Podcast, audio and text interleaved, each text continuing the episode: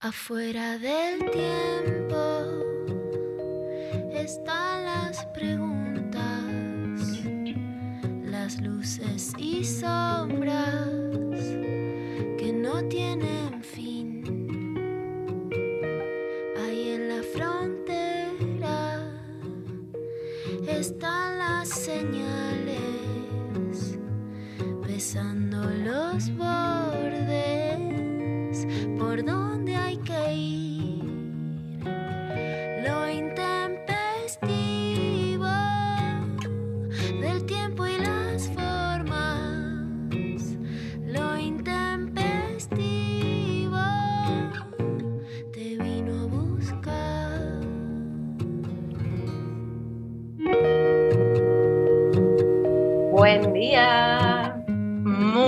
buenos días, ¿cómo están? ¿Cómo va todo?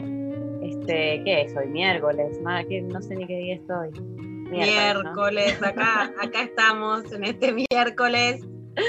Este Bueno, de un país hermoso. obviamente muy convulsionado, de una era muy convulsionada, pero justamente, María, estamos para hacernos compañía, para pensarnos, para que la situación no nos lleve puesta, sino juntes pudiendo ir pensar el día a día. Totalmente. Estamos acá para seguir acompañándonos. Para... Yo ayer eh, tuve un programa donde empecé muy abajo y empiezo arriba, porque bueno, una es se va, viene, toca fondo, sube, baja. Eh, eh, estamos todos un poco así, me imagino, porque está todo así también, el, el mundo, ¿no? Está que va y viene. Eh, Exacto. hoy poniéndole toda la onda. No les prometo llegar al final del programa con este nivel de eh, actitud, pero bueno, voy a dar Bueno, todo. dos horas, vamos, se, se puede. No vamos a decir Sí la se puede. pero Sí, dime quién no. la usa y te diré cómo la usas, ¿viste? Ya, ya no es momento de, de quedarse con nada. obvio, hay que reapropiarse, de resignificar. Eh, bueno, hoy tenemos un programa increíble a full con de todo, hay clavada de noticias, lo tenemos a Ezequiel Adamowski y también tenemos una entrevista eh, con Pablo Stefanoni, que ya les Pablo cuento. Stefanoni, miren, acá tengo, mira. Sofi, acá tengo la... la- tapa del libro. A mí me interesa muchísimo porque es el tema que venimos pensando. Primero de pensar las derechas, de no subestimarlas durante digamos, la faceta anterior a la llegada del macrismo al poder, hubo mucha subestimación a lo que significaban las fuerzas de la derecha, de la centroderecha en Argentina, incluso a, a unificarlas todas. Y ese es un error que no se puede cometer en la Argentina y en el mundo. En Holanda, por ejemplo, quienes supusieron a las restricciones son estos movimientos de derecha, Trump, son lo mismo, para mí no, y hay que ver los matices. También a veces se corre el riesgo de magnificarlos, ¿no? En redes sociales hoy los grupos libertarios, neofascistas, y a mí me pasa, ¿no? Haces un posteo y son tantas las agresiones que realmente sentís que el Estado ya está tomado. Leí un, un mensaje que lo leí en Instagram de Ada Colau, que a mí me parece una de las políticas más interesantes, que es la alcaldesa de Barcelona, diciendo que, una, que se iba de Twitter a pesar de tener un millón de seguidores y de ser alguien que aspira a ser política. O sea, irse de Twitter hace cinco años hubiera sido como un suicidio político Sí. porque no solamente las agresiones eran tantas, sino la necesidad de contestar sobre todo constantemente. Y si no opinás es, ay, ¿por qué no opinaron? Que a mí me da mucha gracia que ahora todo el tiempo es, ¿y dónde están las feministas ahora, no? ¿Dónde está? ¿Dónde está? ¿Por qué no ¿Dónde opinan? está? ¿Por qué no dicen nada? Sí, sí, como si ser feminista implicara la obligación de estar en todos los casos, en todas las situaciones, acompañar todo, o sea, o sea ser una superheroína. Superpoderosa, total, total. Sí, no me di cuenta que era que estaba comprando el boleto una obligación. A mí nadie me avisó, nadie me avisó que tenía que ser superpoderosa para ser feminista. Exacto, estar en todos lados. Cuando además sobre alguna cuestión te expresás, que supuestamente les parece que no te expresás porque hay una teoría, hay algo muy conspirativo atrás, por ejemplo, en general se da con el caso de Alperovich y Formosa, dos casos sobre los que me he expresado, cuando te expresas no les importa, ¿eh? Porque Claro, no les importa ni las víctimas de violación en Tucumán, ni las mujeres víctimas de distintas violaciones a sus derechos humanos en Formosa, sino el dónde estabas, ¿no? Pero Claro. bueno, este libro de Pablo Stefanoni habla de cómo el antiprogresismo y la anticorrección política están construyendo un nuevo sentido común y por qué la izquierda debería tomarlos en serio. Y están las siglas LGBT, que claramente han sido LGBTQ, digamos, las signas de la diversidad sexual, pero en cambio Liberty, libertad, Guns, armas, beer, cerveza y té de Trump. Y el libro se llama La rebeldía se volvió de derecha, como una pregunta. Por eso ahí va la consigna del día. Mari, contanos cuál es. Bueno, les cuento que entonces estamos sorteando el libro de Pablo, La rebeldía se volvió de derecha, y por eso vamos a preguntarles contra qué se rebelan. ¿Contra qué cosas te rebelas vos en tu día, en tu vida, en tu día a día? En... Contanos, contanos contra qué te rebelas, mandanos un mensaje al 11 39 39 88 88 un mensajito de audio también, ¿por qué no? Eh, mándanos tu respuesta a través de Instagram, de Twitter, de Facebook. ¿Contra qué te revelas? ¿Qué son esas cosas contra las que hoy en día te, te, revelas? Yo creo que contra todo lo que me puedo revelar, me revelo. Estoy como en esa ya, a esta altura, ¿no? dame algo y ya me revelo. Eh, me revelé mucho eh, toda la, el secundario fue una época para mí que, aunque ya me quedó un poco lejos, pero no tanto, hay que decirlo, eh, fue, fui muy de, rebelarme contra cualquier cosa, contra los, contra los directivos del colegio, contra todo lo que era, lo que no se podía hacer, yo lo hacía. Entonces, como usaba mucho también como había empezado a hacer teatro y, cosas más como del palo del arte, entonces para mí ir a, escribir poemas en, los pizarrones era rebelarme contra lo que se suponía que teníamos que hacer. Em, yo me, siento que, me sigo revelando un poco desde, ese, lado y, bueno, igual quiero saber con lo que se revelan ustedes. Este, bueno, yo Mari también me, me, rebelé muchísimo contra las autoridades del colegio que nos obligaban a las mujeres a usar guardapolvos y a los varones no. Hicimos una huelga de guardapolvos.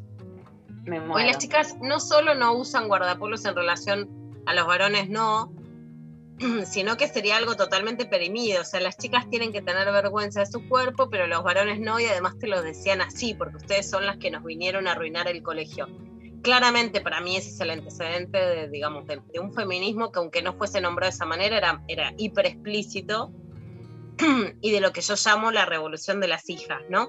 Hoy es cierto y es, yo creo que para nada hemos conseguido todo, pero bueno, es muy, es muy impactante, Mari, como cosas que realmente solo decíamos muy pocas hace muchos años, hoy se han naturalizado y no quiere decir que no sigan sucediendo las cosas que criticamos, la violencia, los abusos, etcétera, pero que sí se ha desnaturalizado la forma en la que, en la que se decían, ¿no? Estuve hablando ayer con un editor sobre el valor de las 12 de página 12, donde trabajé 20 años, que fue el primer, eh, el primer suplemento feminista de Argentina, y claramente eh, lo, que, lo que decían, él le decía a la esposa, vamos a dejar de comprar las 12 cuando, cuando ella le hacía alguna demanda, ¿no? Y a mí, por supuesto, en situaciones graves, además de mi vida, no, no un chiste, eh, me dijeron, anda a escribir a las 12. Si anda a escribir a las 12 era que, que, estaban ejerciendo violencia conmigo y que si yo quería vaya y que lo escriba, pero ahí claramente hay una violencia, además, eh, digamos, perversa frente a la que escribe y denuncia con las ganas de humillarla generando esa misma violencia que denuncia, ¿no?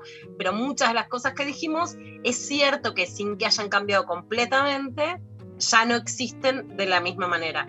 Pero eso no quiere decir que dejemos de rebelarnos y justamente no quiere decir que nosotros ahora seamos la corrección y la rebeldía hacia la derecha, ¿no? Que me parece algo importante. Totalmente. Bueno, entonces les repito, entonces, ¿contra qué se rebelan? Nos los mandan a través de las redes sociales, a festivo, a través también del WhatsApp 11 39 39 88 88. Y antes de ir a la pausa, te quiero contar, Lula, que los medios públicos estrenan la campaña Ventilate, eh, que a la segunda ola se la lleve el viento, expresan los actores y personalidades que participaron de la campaña que desde hoy se verán los medios públicos, cuyo objetivo central es transmitir la importancia de ventilar los ambientes para disminuir los riesgos del contagio del COVID-19. La Secretaría de Medios y Comunicación Pública realizó esta nueva serie de micros de concientización que explica qué son los aerosoles y el valor de la ventilación cruzada para reducir la transmisión del virus. A fin de que este mensaje llegue a las diferentes franjas etarias, se convocó a figuras de diversas edades y disciplinas. Se trata de Tomás Fonsi, Virginia Lago, Los Casurros, Cola Barrientos, Juan mm, Braceli, Roberto Funes Ugarte, Mirta Busnelli, Charo López, Javier Drolas y Samba y Mina. La ventilación cruzada se suma a las otras medidas y hábitos de prevención que se recomiendan para reducir los contagios, como el uso del barbijo, el alcohol en gel, la distancia social y la higiene frecuente en las manos. Esta serie de micros se grabó en la TV pública con todos los protocolos correspondientes. Bueno, de esta manera damos inicio al programa de hoy y nos vamos a escuchar la primera canción, Pablo González, ahí en el estudio. Vamos a escuchar a Bebe haciendo Mi Guapo.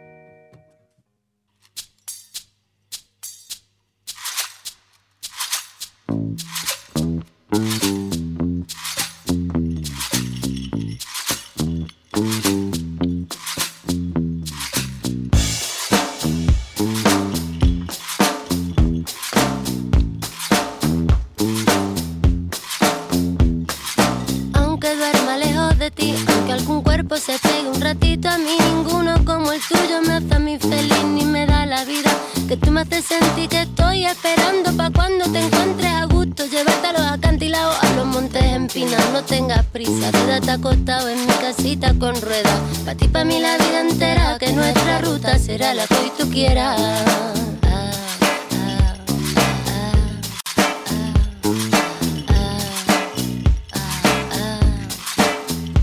Yo, tu muchacha, mi cocinero particular, que me cocina con aceite de oliva, Y yo los como saboreando, como como tu piel esperando, voy tejiendo una telita de araña, mira mis ojos como se empañan. Voy a amasar tu espalda con mis manos, voy a darte la gloria como los romanos, voy a quererte en lo abrupto y en lo llano. Que ya me estás quitando la tirita, que ya me estás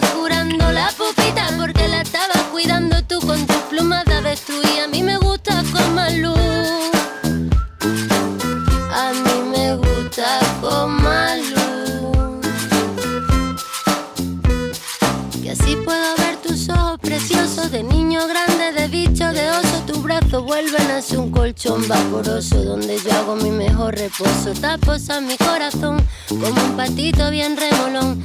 Me ha llevado a tu riachuelo a nada y de tu alas me he quedado colgada, colgada. Pero contigo quiero hacer mi guapo, mi guapito, mi muchachito.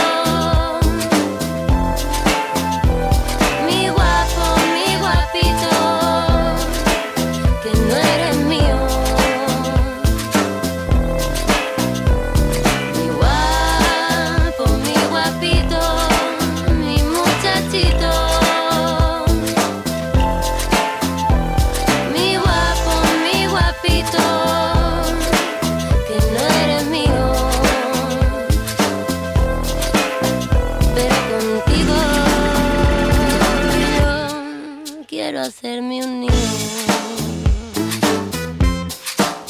Yo quería hacerme un niño. Que ya me estás quitando la tirita, que ya me estás curando la pupita porque la estabas cuidando tú con tus plumas de avestruz. Que ya me estás quitando la tirita, que ya me estás curando la pupita porque la estabas cuidando tú con tus plumas de avestruz. Que ya me estoy quitando la tirita, ya me está curando la pupita porque la estabas cuidando tú con tus plumas de avestruz. Que ya me estoy quitando la tirita, que ya me está curando la pupita porque la estabas cuidando tú con tu pluma de avestruz y a mí me gusta como el guapo, mi guapito,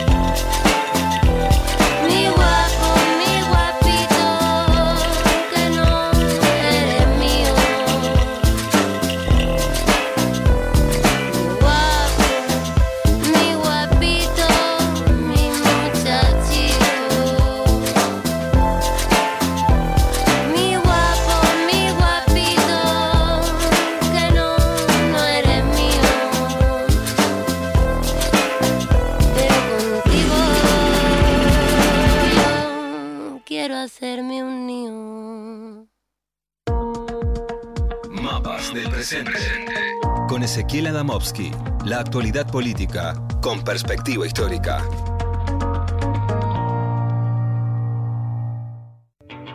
Bueno, estamos en comunicación con Ezequiel Adamovsky. ¿Cómo andás, Ezequiel? ¿Qué tal? Muy buenos días, ¿cómo están? Bien, todo tranquilo. Bien, ese, contanos de qué nos vas a hablar hoy, que es un tema que sorprendentemente con toda la infodemia que hay sobre la pandemia, se habló poquísimo. Intenté escribir sobre el tema del acceso universal y gratuito a las vacunas a través de una campaña que hubo el año pasado de Oxfam. Nadie, y ahora muy poca gente es la que habla del tema de las patentes y los cuestionamientos a los laboratorios. Pareciera que el único cuestionamiento, que por supuesto en muchos casos es legítimo, es el gobierno, como si fuera todo la culpa o no del gobierno de los estados y no del capital, del capitalismo, del verdadero power, ¿no? Real y de qué están haciendo con las patentes en el caso de las vacunas. Contanos vos cuál es tu foco sobre el tema de las patentes. Bueno, se está empezando a escuchar cada vez más eh, el, tema porque es, un verdadero escándalo. ¿no? ¿no? solamente hay patentes sobre las vacunas para COVID en medio de una pandemia, sino que además hay patentes sobre los antivirales, los sueros anti-COVID, kits de detección, incluso hasta hay patentes sobre las mascarillas que se están usando. Y, y en todo el mundo está habiendo un clamor cada vez más grande para que liberen las patentes lo piden organizaciones sociales, políticas, lo pidió Stiglitz, Premio Nobel de Economía, lo piden ONG, referentes culturales, 100 países lo están pidiendo eh, y no lo, no lo están haciendo. Hay, hay, un puñado de empresas que son las que tienen las patentes y, los diseños de, de, las fórmulas que tienen ese, ese monopolio. Una patente es un monopolio que hay por 20 años sobre el uso de un descubrimiento Em, y esa, ese monopolio obviamente impide que otros fabricantes lo, lo, produzcan o implican costos mucho más altos de lo que podrían eh, tener. Los monopolios eh, duran 20 años hoy, son mundiales, eh, así que realmente esto significa en un escenario de pandemia un impedimento muy, muy grande. Hoy podríamos, en lugar de tener un puñado de laboratorios y plantas que están fabricando los fármacos y vacunas y entregándolos a cuentagotas, en tener que transportarlos en vuelos eh, a, puntos distantes del planeta, podríamos tener varios cientos de laboratorios en todo el mundo produciendo eh, todos, todos estos eh, fármacos y, productos necesarios para la pandemia. ¿no? Mientras tanto, la gente se sigue enfermando, se sigue muriendo, y esto va a pasar durante muchos meses más con lo cual es, realmente muy preocupante. Hasta ahora, eh, en los países más ricos y por supuesto los laboratorios se vienen negando esto, eh, en cambio, a cambio anuncian planes así medio nebulosos sobre cooperación, que va a haber donaciones, un laboratorio incluso prometió que va a liberar la patente, pero lo prometió hace meses y todavía no lo, no lo hizo. Y la excusa para no hacerlo es que se supone que sin patentes no hay innovación científica.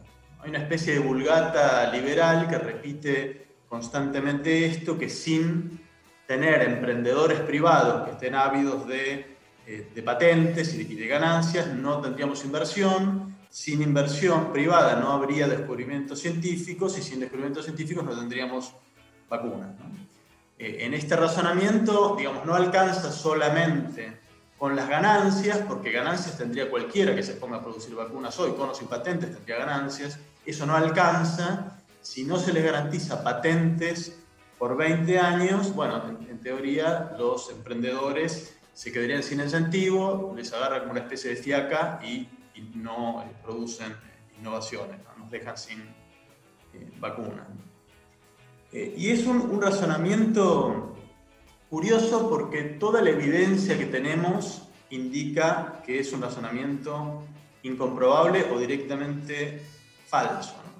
Para empezar, un dato que todo el mundo conoce, que es que eh, una tercera parte de las vacunas que hoy tenemos no las produjeron empresas privadas, sino estados eh, y laboratorios estatales.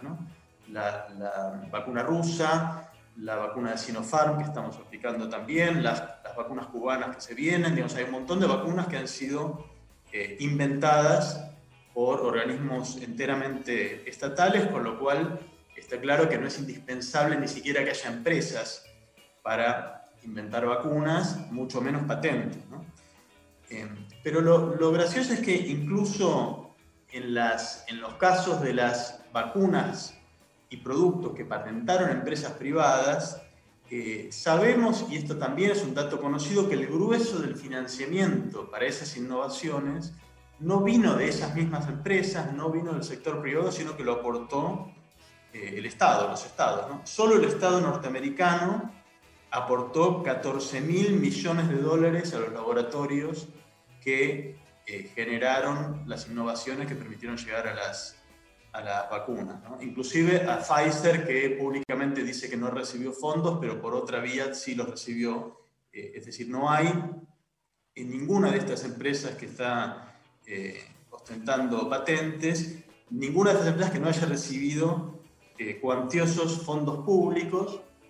y a esto uno hay, habría que agregar un dato que más importante todavía, que no se dice, que es que no hay ninguna innovación, ni siquiera la que haga una empresa privada, que no se apoye en ciencia básica, investigaciones de base, que son las más costosas de todas, que son las que hacen los laboratorios universitarios y los sistemas científicos estatales. El grueso del costo de la ciencia de base lo paga el Estado y las innovaciones que luego pueda hacer el sector privado son posibles gracias a esas inversiones públicas.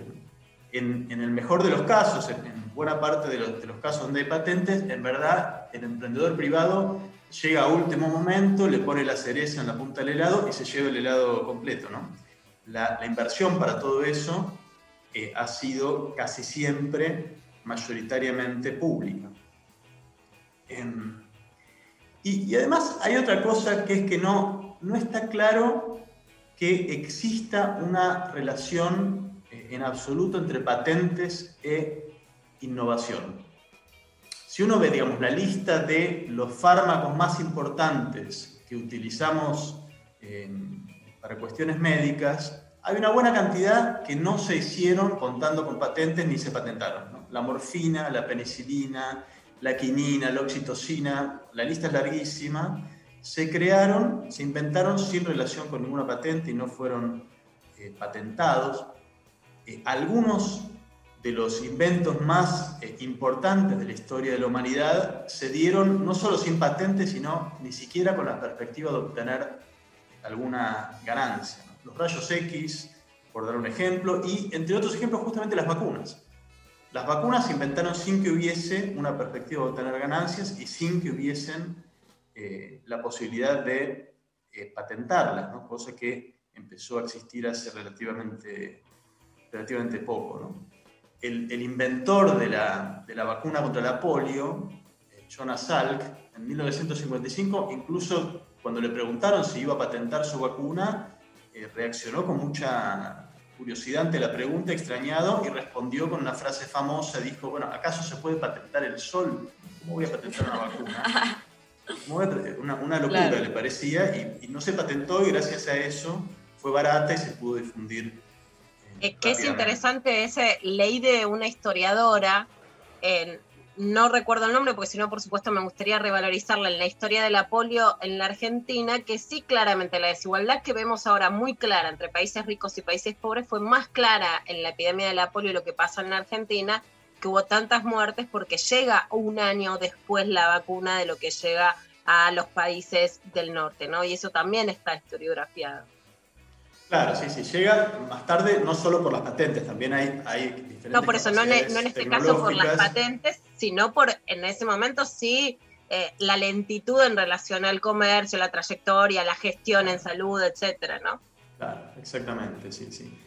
Hay incluso algunas de las, de las innovaciones más importantes de los últimos años que no solo no se dieron impulsadas por patentes, sino hay, un caso que me, me, parece hermoso, que se dieron eh, como parte de una lucha contra las patentes.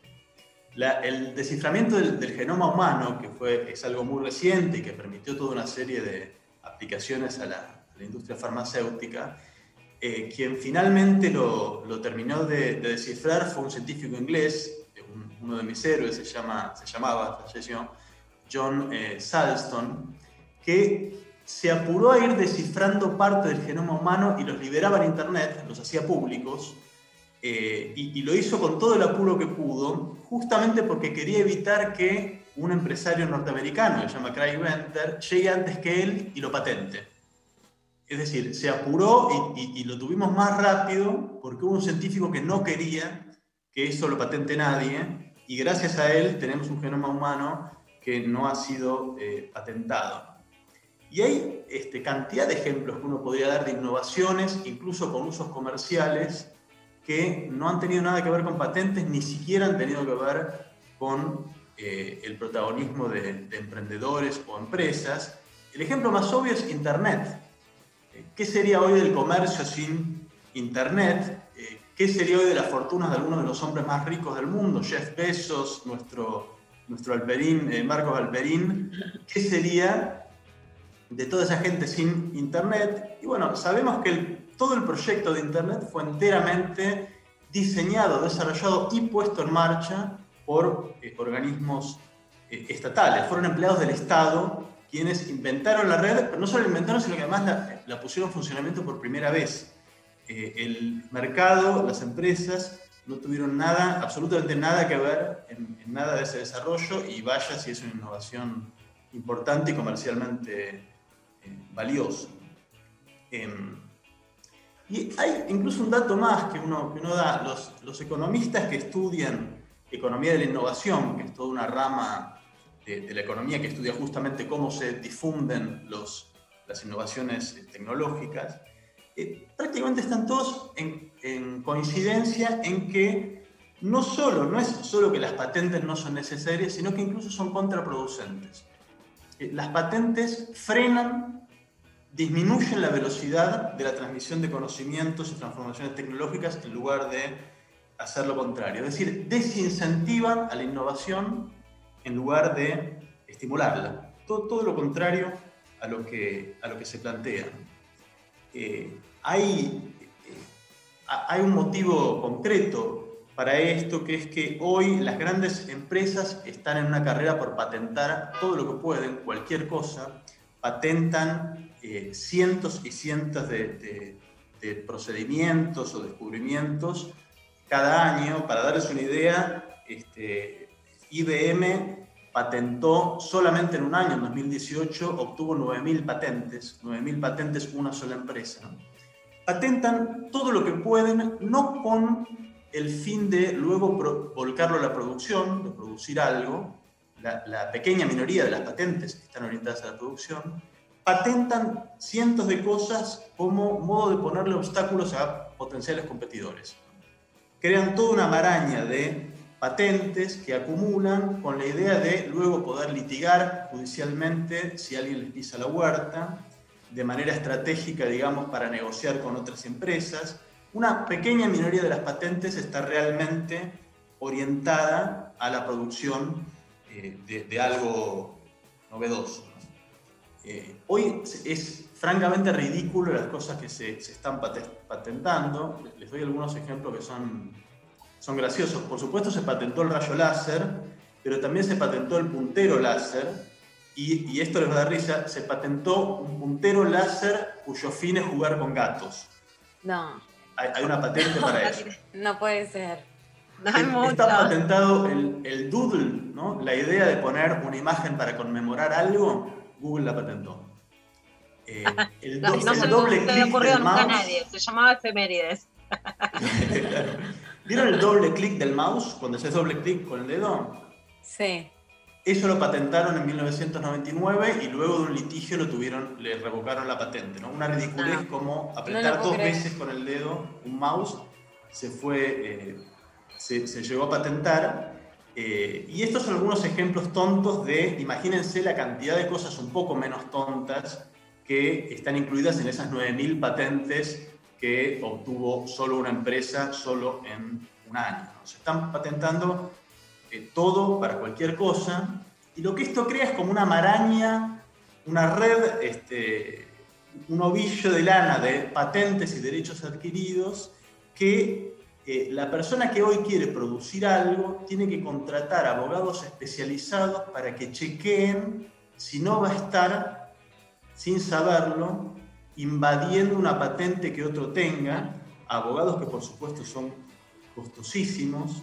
Eso, digamos, alimenta, hay toda una burocracia de mercado que finalmente termina desincentivando las innovaciones, porque nadie quiere invertir dinero en crear una innovación que finalmente alguien va a venir que tenga una patente de láser para gatos y eh, le haga un juicio y termine perdiendo dinero en lugar de eh, ganando dinero.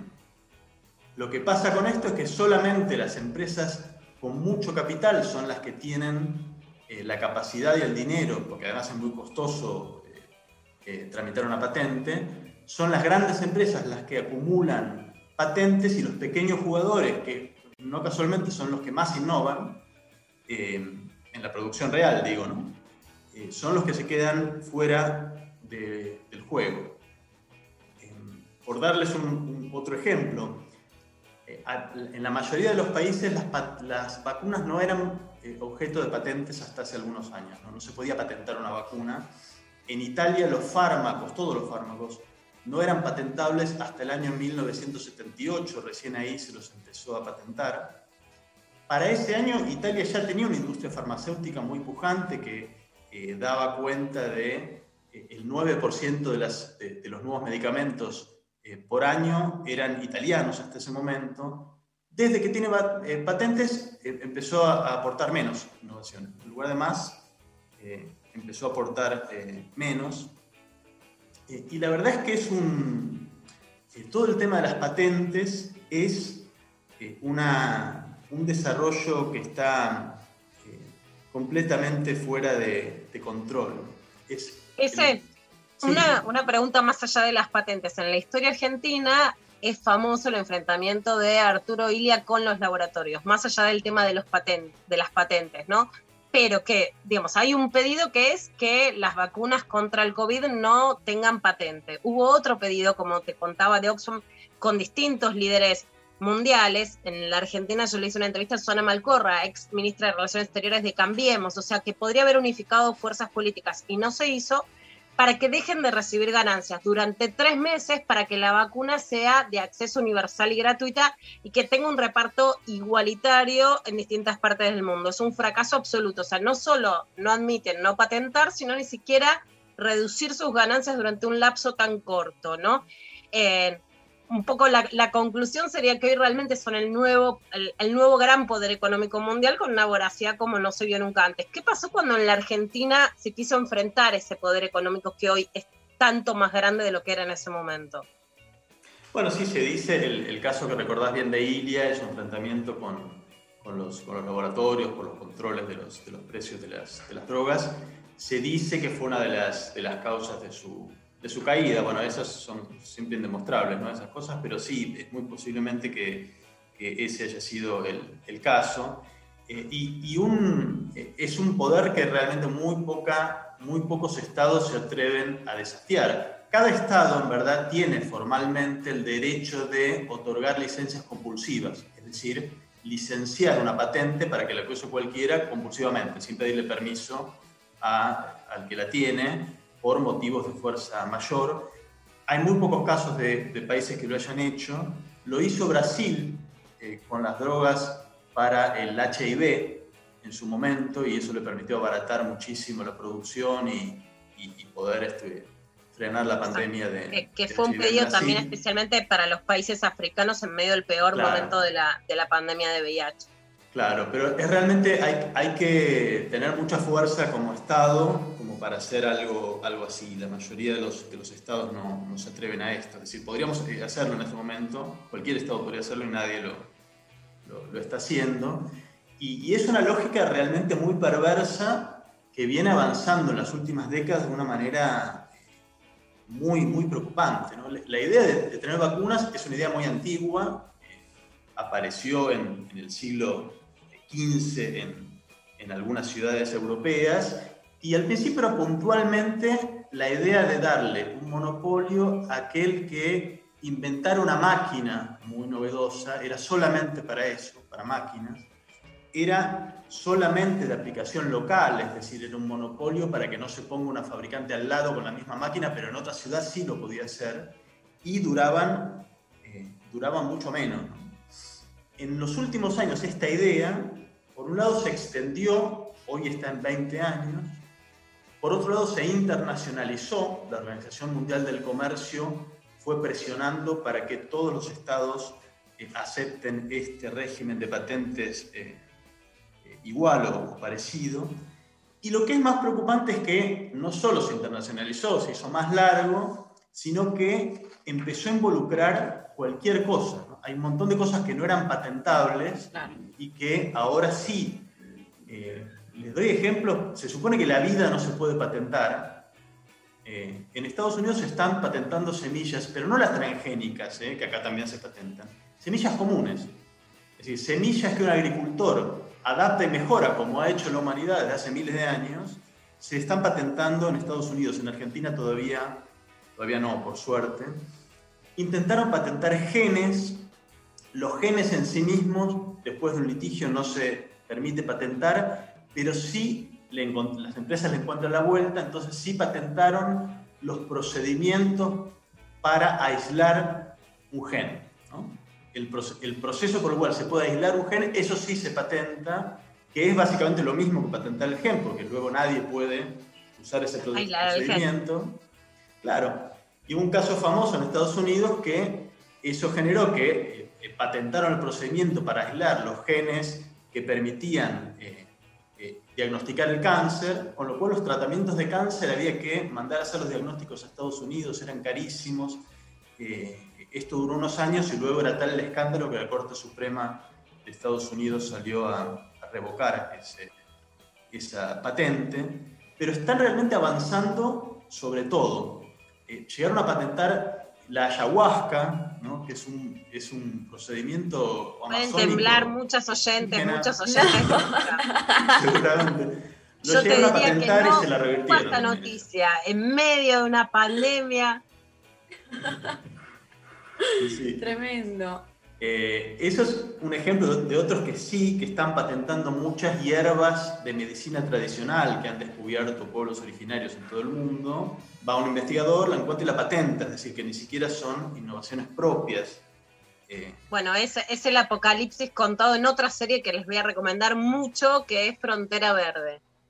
¿no? que es justamente los nuevos nazis lo que quieren es patentarnos las hierbas tradicionales del Amazonas.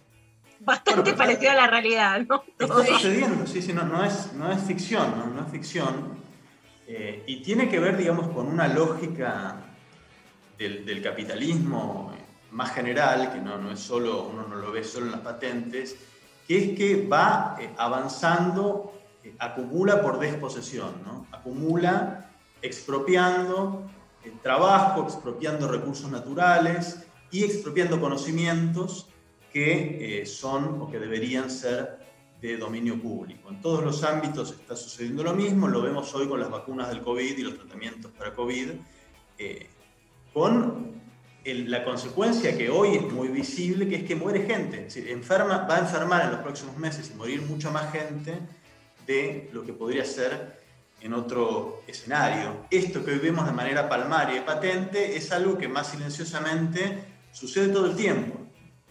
Eh, y, uno no le está cargando, y eso es, lamentable, ¿no? Pero así como uno le, le, carga a la cuenta del comunismo los crímenes de Stalin o de Pol Pot, eh, los muertos de esta pandemia que tengan que ver con eso, también habría que ponerlos en la cuenta de, este avance del capitalismo en todos los, los terrenos sin profundizar mucho ese, porque por supuesto estaríamos hablando del gran tema de la humanidad pero más allá de las críticas al gobierno legítimas, eso por supuesto, ¿no? Pero sí me sorprende que las críticas, por ejemplo, sobre las vacunas recaen absolutamente sobre el Estado, además podría ser el Estado con una gestión, de la ciudad y otro con el Estado nacional con otra gestión, o sea, no estoy hablando de algo partidario, y no sobre el capital, o sea, sobre las empresas de vacunas, ¿no? Con lo cual, incluso los sectores que hablan de la libertad de mercado no critican el mercado, sino solamente creen que la salud depende del Estado y no de las empresas privadas en este caso.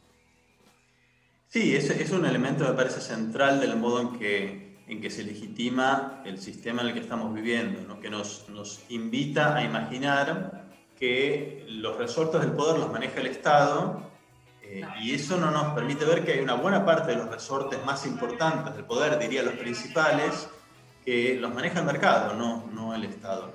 Y sobre eso no hay ninguna capacidad democrática de incidir. Eh, tenemos la posibilidad de cambiar un presidente que no nos gusta, tenemos la posibilidad de cambiar una constitución que no nos gusta. Ahora, si un empresario de algún lugar del mundo tiene una patente, listo, no, no, no hay eh, cantidad de ciudadanos suficiente en el mundo que pueda eh, revertir eso. Y habla un poco, me parece a mí, de las nociones falsas de libertad, por ejemplo, que estamos manejando. ¿no? Se, supone que eh, los estados son los que amenazan la libertad. En este caso estamos viendo cómo hay una especie de choque, una contradicción entre nociones de libertad que son muy distintas. ¿no? En, en, este caso, la libertad de algunos empresarios de patentar un conocimiento va en contra de una noción, digamos, más diría yo, verdadera, real de libertad, que es bueno, la libertad de poder utilizar un conocimiento que además es colectivo, porque no hay conocimiento que sea producido por, ni siquiera por, el, por quien lo inventa, que, no necesariamente es quien lo patenta. ¿no? El conocimiento es una empresa colectiva, siempre. Todo conocimiento es aportar un, escalón más, un granito más, en una labor que han hecho durante cientos de años un montón de personas. Los conocimientos son por naturaleza colectivos, en este caso existe la libertad de privatizarlos, lo que nos priva a todos los demás de la libertad de usarlos, esos conocimientos. Me parece que es un buen momento, no sé si va a suceder, cuando empezó la pandemia todos imaginábamos que esto nos iba a sacar mejores, ahora probablemente estamos imaginando lo contrario, pero me parece que es un buen momento para empezar a discutir estas cosas, para, para empezar a discutir nociones reales de libertad, para empezar a discutir bueno, dónde están los resortes de poder fundamentales, cómo podemos hacer para tener incidencia democrática sobre, sobre ellos y más concretamente en lo inmediato, cómo hacer para que la pandemia termine más rápido y con menos sufrimientos para todos, todas. Bueno, ese, muchísimas gracias. Te diría que es un lujo, pero no te lo voy a decir para que no sea también patentado la posibilidad de tener conocimiento de esta historia de las patentes, los lugares comunes en los que caemos y que también nos podemos cuestionar. Bueno, y para apoyar, por supuesto, este movimiento antipatentes, cuestionar al capital sobre los efectos que está teniendo con la voracidad de ganar más y más en medio de una pandemia de estas características. Muchas gracias. ¿eh? Un abrazo para todas. Un abrazo. Un abrazo nos vamos a ir a la pausa escuchando a The Clash haciendo Should I Stay or Should I Go?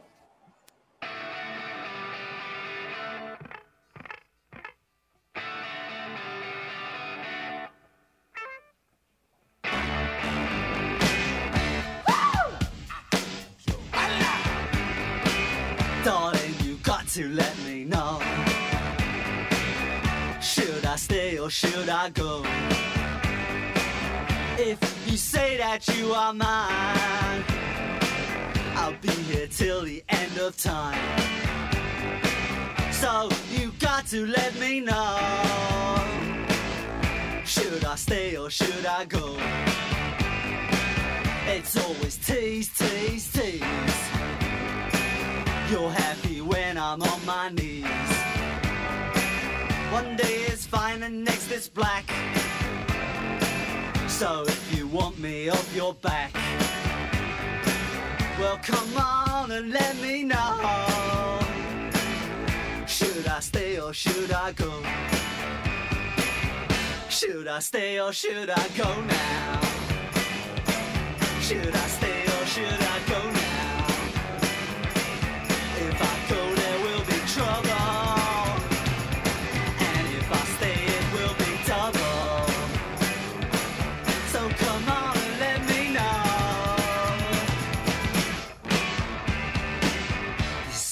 These indecisions bugging me. Indecision, they molest If you don't want me, set me free.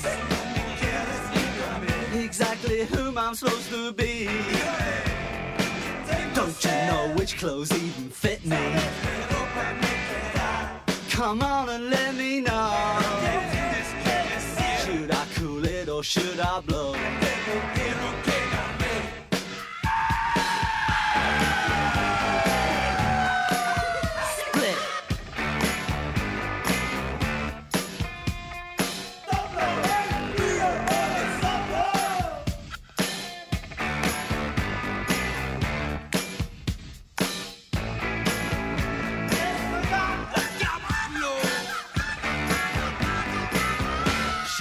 Stay or should I go now?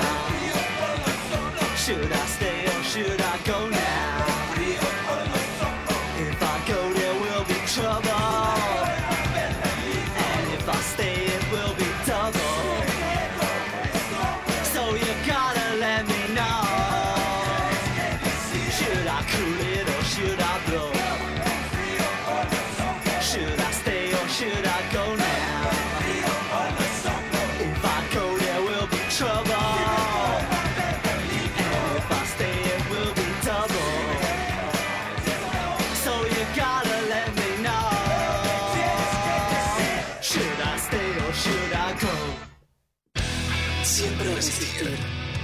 La resistencia. La resistencia. Hay que pensar. Hay que pensar muy rápido.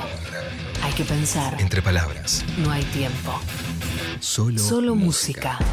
Es aquí y ahora. Pero al revés. Porque dado vuelta estás vos. Radio. Escucha. A la escucha. 3, Escucha. 7, 93.7. Nacional Rock. Roberto Funes, conductor y periodista. En este año tan raro, ¿qué aprendimos? Muchísimas cosas. Una de ellas, a usar el barbijo. La otra, a lavarnos las manos todo el tiempo y ponernos alcohol. Y obviamente a mantener la distancia entre nosotros. Qué difícil, ¿no? Pero también aprendimos algo más. Cuando el aire circula, al coronavirus se le hace más complicado viajar de un cuerpo a otro. Por eso es muy importante que mantengamos los ambientes abiertos, ventilados. En lo posible de forma cruzada. Abrí las ventanas, aunque sea 5 centímetros. Hacelo. Es preferible respirar aire fresco que dejar que se transmita el virus. Que a la segunda ola se la lleve el viento. Y vos seguí cuidándote. Radio y Televisión Argentina. TELAM. Contenidos Públicos. Sociedad del Estado. Secretaría de Medios y Comunicación Pública. Argentina Unida. Argentina Presidencia.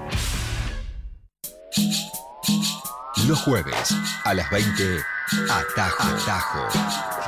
Albina Cabrera te invita a recorrer lo más fresco de la música alternativa iberoamericana Jueves, 20 a 21. Atajo.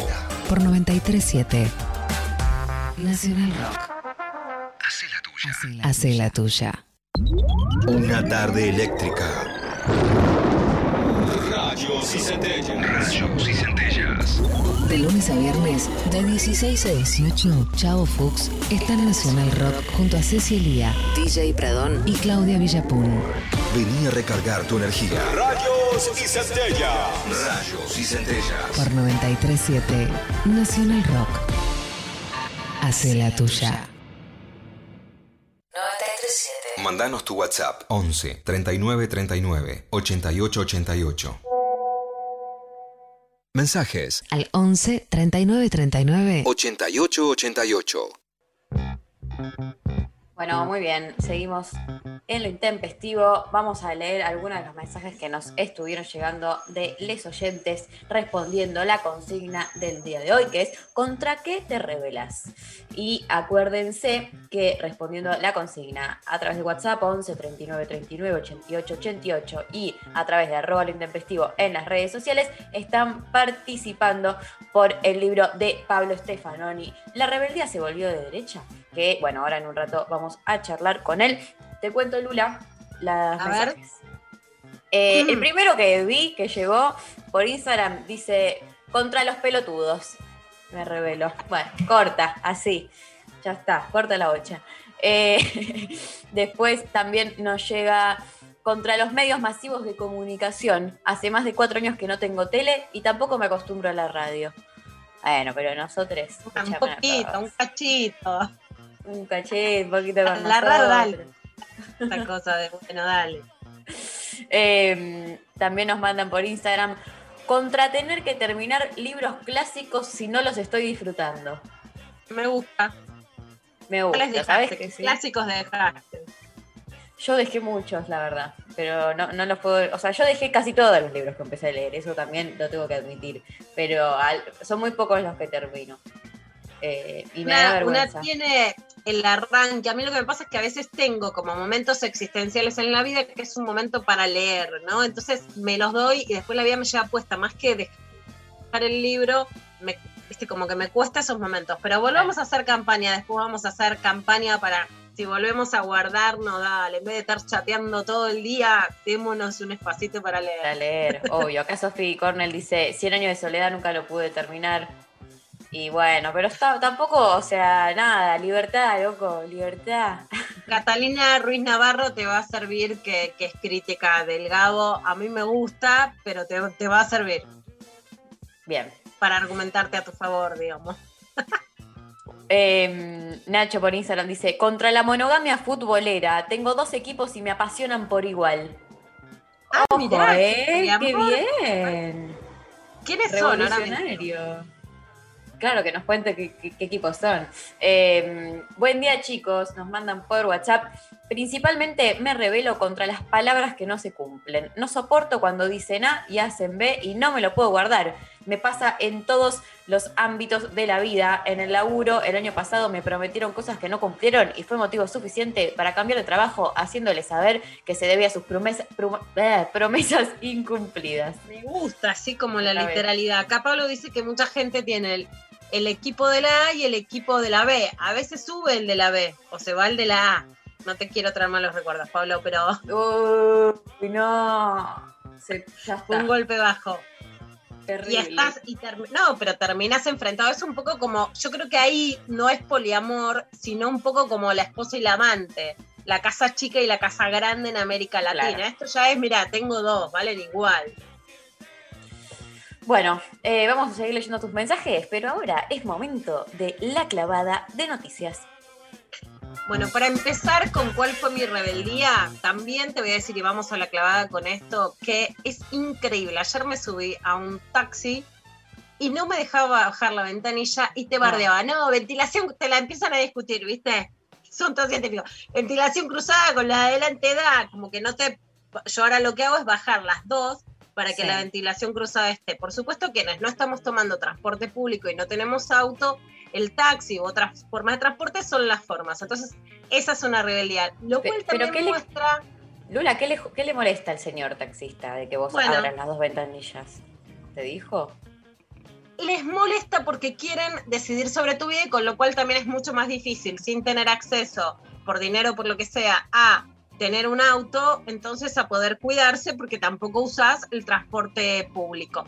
Vuelve a una sociedad en donde si no regula el Estado, no regula nadie. Y aparte de la discusión que teníamos hoy también con Ezequiel tan interesante sobre las patentes, ¿qué pasa con las empresas privadas que de hecho están pidiendo, cuídense, porque esto no es ah, contra el gobierno o no contra el gobierno, si el gobierno dice que nos cuidemos más o restringamos más las actividades, es a favor o en contra del gobierno. A favor o en contra del gobierno es cuando vayan y voten. Esto es a favor o en contra de la gente y realmente con un discurso duro, fuerte de escuchar, pero también real como lo que está pasando en la Argentina, es lo que dice Claudio Velocopit, en el programa de Alejandro Fantino. Velocopit es el dueño de Swiss Medical, tiene acciones, por supuesto, en América, por eso habla, pero también lo que dice es parte de la realidad, ya no solo de la Argentina, sino del sistema de medicina privada en la Argentina. Esto dice.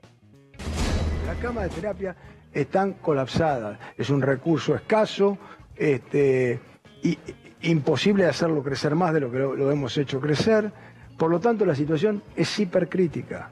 Entonces, eh, o tomamos entre todos conciencia y nos dejamos realmente de joder porque entendemos que estamos en una situación hiperdramática, o las consecuencias van a ser un espanto. Si vos no tenés posibilidad de, respirar a la gente, porque no tenés respiradores, porque, porque no hay dónde ponerlo, la gente se te va a morir en los pasillos. Y se te va a morir en los pasillos una persona que no pueda respirar, pero se te puede morir una persona con una CB. O se te puede morir una persona con un infarto, porque es toda la patología. Pero si cada vez que uno plantea una situación sanitaria te contesta, pero ¿qué hacemos con la economía? Y bueno, ¿qué querés? Si como, como yo le decía hoy a un colega tuyo, acá lo que tenemos para decidir, muchachos, es si comemos vómito o comemos mierda. Acá no hay milanesa con papa frita, hay vómito y mierda. Entonces, entendámoslo, porque esto es una guerra. Porque si no, medimos las consecuencias, si no entendemos el dramatismo de lo que están viviendo toda la gente en su trabajo tratando de sacar este despelote adelante, bueno, no podemos hacerle entender a la gente y entonces, bueno, y, ni te digo lo que pasa en nuestros propios medios de comunicación, haciendo y diciendo cualquier disparate. que si es mentira, que si es falso. Ahí viene el loquito de Velocopí, como decían hace cinco días, el loquito de Velocopí que nos quiere asustar a todos. ¿Qué estamos todos locos? Investiguen y digan, no, flaco, la verdad, hice esta investigación y están llenas de verdad. Porque si no confunden a la gente. Porque la gente los mira a ustedes y se lo cree. Dicen, no, esto es una cuestión política. Yo estoy cansado de escuchar horas de explicación de lo que nos pasa. No, porque esto, porque obedece. No, lo que nos pasa es lo que nos pasa. Y no bajamos la curva y vamos directo al paredón. Bueno, lo que dice Velocopit, por supuesto, es fuerte y lo dice de manera dura, responde a determinados intereses, pero intereses que justamente tienen que ver también con la situación real en la Argentina. Vos ves, la mesa hablábamos de Juanita Viale diciendo, no, y la economía, y entonces el gobierno nos quiere imponer restricciones, y las restricciones pueden ser para la gente, no solamente cuánta gente se va a contagiar, sino cuánta gente puede acceder a un médico que hoy hace seguimiento en las prepagas y que hace 15 días llamabas y te contestaban automáticamente y que ahora te dicen no te contestan hasta dentro de tres días. O sea, en la realidad ya lo ves y si se acaban las camas en la Argentina, tanto de terapia intensiva como de respiradores, como de internación, por supuesto las consecuencias van a ser mucho más jodidas. Y esto no es el gobierno o no el gobierno, ¿no? Va mucho más allá del gobierno o no del gobierno. Tiene que ver con cómo nos cuidamos puede ser que otras sociedades sean iguales, sean diferentes, etcétera. La Argentina tiene un lugar mejor que otros países. Me acaba de, de llegar un pedido, por ejemplo, de donaciones para eh, una compañera en Perú, en donde la gente tuvo que salir a comprarse el oxígeno. Esto no es que es a ver quién está contando un cuento, ¿no? No hay oxígeno, la gente lo tiene que pagar de su bolsillo, porque aunque no tengas una situación de necesitar terapia intensiva, los respiradores, el oxígeno, medir el oxígeno son cosas que le pasan y que son necesarias y a gente que es más joven, menores de 65 años. Si la única culpa no va a ser medir lo que dice el gobierno, no, realmente estamos sonados. ¿Qué pedía Carlos Bianco ayer? Es el jefe de gabinete de Axel Kisilov en la provincia de Buenos Aires, ellos están pidiendo un cierre fuerte por 15 días, aun cuando aclaremos que hay una circulación de que se volvía a fase 1 que está desmentida como una fake news, pero es que sí se está pidiendo que haya un cierre fuerte por 15 días. Esto es lo que decía Bianco. Respecto de medidas restrictivas más fuertes, es de público conocimiento también la posición que tomó el gobierno de la provincia de Buenos Aires en las reuniones que tuvimos de coordinación y de consenso de medidas, como hemos hecho hasta el momento, siempre con el Gobierno Nacional y con el Gobierno de la Ciudad Autónoma de Buenos Aires. Nuestra posición era hacer un cierre fuerte durante 15 días para efectivamente eh, reducir sustantivamente por lo menos el aumento de casos, para que eso nos permita avanzar en el proceso de vacunación y poder terminar de complementar los grupos de riesgo que mostró el doctor Goyán, que son los mayores de 70 y los mayores de 60 con enfermedades de base. No llegamos a un consenso, el consenso al que llegamos y que sostenemos y aplicamos al pie de la letra es, son estas restricciones que yo comenté al principio. Si son suficientes o no, lo estamos monitoreando. Estamos mirando lo que pasa. Se implementaron recién el jueves pasado esas restricciones, todavía no ha pasado ni una semana. Eh, los casos siguen Bueno, esto era lo que decía Carlos Bianco y Carla Bisotti hizo hoy una conferencia de prensa. Recordemos el año pasado la dinámica era hacer conferencias todos los días, cayeron en mucho desgaste, hoy se hace una vez por semana.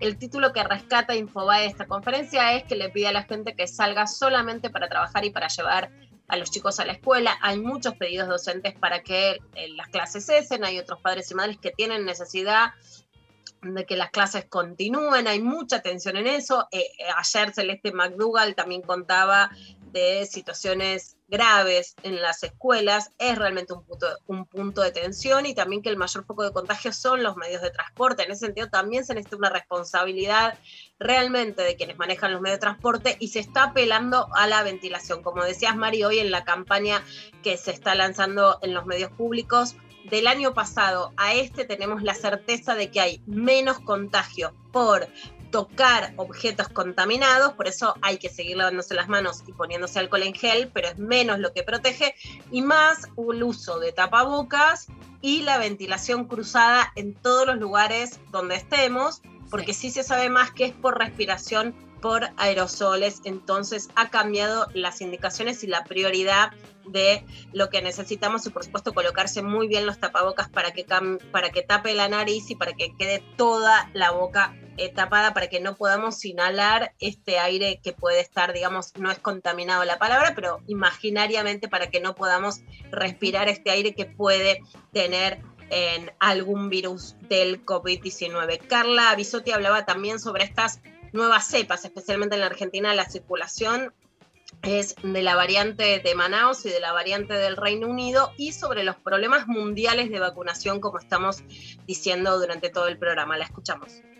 En este momento también el presidente habló de la escasez global de vacunas, eso eh, sigue vigente, el acceso global a las vacunas es difícil, es muy difícil.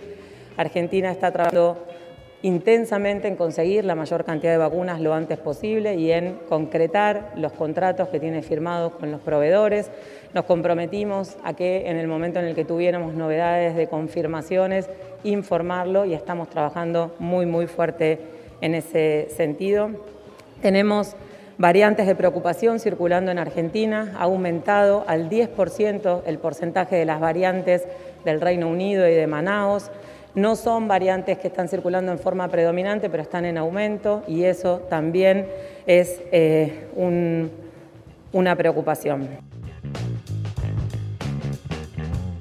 Bueno, lo que dice Carla Besotti es que aumentó en un 10%. La verdad es que no se está testeando en cada persona que sabemos que hoy es positiva cuántas tienen estas variantes. Entonces no sabemos exactamente cuánto hay, a qué pertenece o qué variante es la que le ha tocado también, digamos, estamos frente a nuevas realidades que hay que terminar de determinar. Si son más cruentas en lo que producen si resisten o no las vacunas. Hasta ahora sabemos que resisten y que por supuesto es mejor vacunarse, pero estamos ante nuevas formas del virus que se van mutando, ¿no? Aunque no sean mutaciones exactas porque no terminan de ser completamente distintas y por eso las llaman variantes, ¿no? Que es la palabra exacta para definirlas. Pero sí sabemos con claridad que son más contagiosas. ¿No? Que si antes hubiéramos estado con una persona y tenido determinadas conductas y no nos contagiamos, ahora es más probable que nos contagiemos y que eso contagie a más personas, ¿no? De eso sí, no hay ninguna duda en estas nuevas variantes de Manaus, que de hecho por eso esta zona del Amazonas brasileño tuvo un estallido en donde no había camas, no había oxígeno, no había nada y ni siquiera socorro del Estado, y de Reino Unido, que recordemos cuando sale a principio de año, queda completamente aislado del resto de Europa porque la consideran una variante más peligrosa y por eso también Europa vuelve a un cerramiento más allá de las fases en las que se avanza o se retrocede según el clima estacional. O sea, lo que se esperaba era que iba a recrudecer el COVID porque iba a llegar el invierno y eso recrudece la enfermedad. Ahora estamos frente a nuevas variantes y esto sin lugar a dudas es parte del escenario que cambia parte del escenario que cambia es un mundo también que genera estas pandemias por un estallido de la biodiversidad y de las enfermedades que saltan de animales a seres humanos. Para que no salten necesitamos un planeta mejor y es también una vacuna, no solo para esta pandemia, sino para las que pueden venir o podemos evitar todavía. En este sentido, bien, la decisión del programa de darle importancia en los temas ambientales, hay un pedido para que los delitos ambientales se incorporen al Código Penal y sobre esto Manuel Jaramillo, director general de la Fundación Vida Silvestre, nos habla sobre la necesidad de tipificar los delitos ambientales. La reforma de la Constitución Nacional en 1994 introdujo el artículo 41 que básicamente expresa el derecho que todos los argentinos y argentinas tenemos a, a un ambiente sano y saludable pero también ese mismo artículo explicita que, tenemos el deber de cuidarlo y protegerlo. Lamentablemente, nuestro accionar individual, el accionar de las corporaciones o aún de los gobiernos, en algunos casos no respeta este principio tan importante de nuestra Constitución Nacional y afectamos al ambiente de manera negativa, a veces por negligencias, a veces de manera intencional o a veces por cuestiones accidentales. Es importante que tengamos fiscalías ambientales con la capacidad y con los recursos necesarios para las investigaciones pertinentes y para poder recabar la prueba que pueda llevar luego de que el Congreso sancione la figura del delito penal ambiental a juicios que permitan establecer las penas correspondientes por estos daños que hacemos a los bienes comunes, a esto que nos afecta a todos a lo largo y a lo ancho del país. En este momento hay cuatro proyectos de ley que tienen estado parlamentario y es imperioso que el Congreso Nacional los atienda, los discuta, los analice y llegue a la sanción para incluir la figura de delito penal ambiental dentro del Código argentino y esto permita una aplicación firme y fuerte de la legislación ambiental. Bueno, esto es lo que se dice sobre los delitos ambientales en medio de que también hubo represión en Catamarca por la lucha antiminería y por supuesto los incendios con los que empezó el año en el sur, en donde si estos incendios fueron provocados, como sugirió sí el gobierno nacional, tendrían que ser entonces delitos ambientales tipificados y una liberación en este caso, que no fue liberación de cárcel, pero sí una absolución para Mariana Gómez. Ella es una víctima de abuso sexual de Olavarría, una luchadora emblemática, la novia, además la compañera de Rocío Girard, otra luchadora sobre los abusos de Mar del Plata, que ahora vive con ella en Olavarría, y que había sido procesada por darse un beso y después contestarle a un policía en la estación de subte de Constitución. En medio de que se vuelve a hablar de los besos en estos días, por el día del beso que fue hace dos días, una buena noticia es que Mariana fue absuelta. Y esto dice. Bueno, luego del, fallo del miércoles donde, donde me absolvieron, eh, ahora con, con, este fallo eh, se puede iniciar lo que la denuncia que habíamos hecho en la Procuraduría eh, por violencia institucional, en la cual ellos estaban esperando a que se, se vea este, este caso, este fallo, a ver cómo quedaba para poder iniciar eso. Así que calculo que, que arrancaríamos por ese tramo para las denuncias que hicimos después de que, bueno, me salí del, de la comisaría. Así que bueno, en esa estaríamos.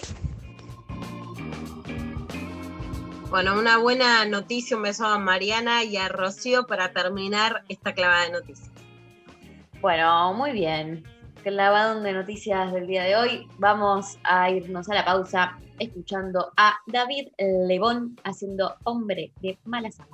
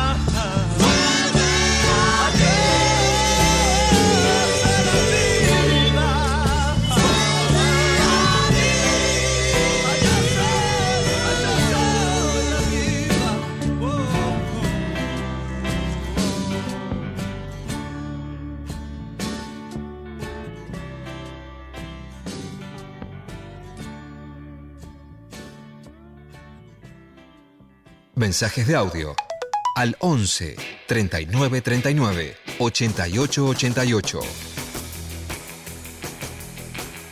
Bueno, muy bien. Mensajes de la oyentada en el día de la fecha. Te cuento, Luciana, contra qué se revela mm, la gente. Eh, acá por WhatsApp nos mandan, yo con trabajar ocho horas. Es un crimen gastar tanto tiempo de vida trabajando. Me gusta esa, Sí. esa rebeldía. En España van por los cuatro días de semana laboral como una Oh. propuesta. Después lo podemos charlar. Estoy para eso. eh. Eh, hola, intempestives. Intento rebelarme contra todo lo que se espera de mí y hacer lo que realmente quiero. Abrazo desde Córdoba. Bien, todo lo que está Banco. bien es Re, total. Eh, Juliana dice contra la naturalización de las injusticias. Eh, Pau dice contra el patriarcado y las fake news. Obvio, Muy bueno, bien también. Estamos de ese lado Perfecto. también. Estamos en eso. Eh, Fran dice contra los que habla mal de Riquelme. Bueno, me gusta igual. Así, ¿no? Así. Con las orejas. Eh, él dice contra la gente falsa. Marce. Mucha idea de la lealtad, ¿no? De tener palabra, veo, en la, en la oyentada.